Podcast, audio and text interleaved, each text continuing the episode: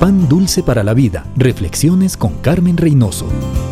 Se cuenta de una niñita, hija de misioneros que servían en el África. Le llegó una caja con regalos de una iglesia conocida. Había material escolar y un par de muletas. La niña estaba muy enojada. Le hubiera gustado una muñeca, un radio, un MP3, un juego electrónico. ¿De qué le sirven las muletas? Y este material escolar. Eso no es un regalo. La mamá trató de animarle, le dijo, hijita, debes agradecer. ¿Pero de qué, mamá? dijo la niña enojada. Porque no necesita las muletas. Tener piernas sanas es un regalo. En ese momento la niña pensó en su vecinita que tenía parálisis cerebral. Cierto, es muy triste no poder moverse, caminar ni correr. Sí, señor, gracias porque tengo piernas sanas. ¿Piensa que no tiene de qué agradecer? Mire su cuerpo, una máquina maravillosa y perfecta. Muchos darían fortunas por su salud. Dios es el dador de todo bien.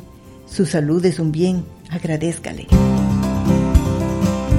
Pan dulce para la vida. Reflexiones con Carmen Reynoso.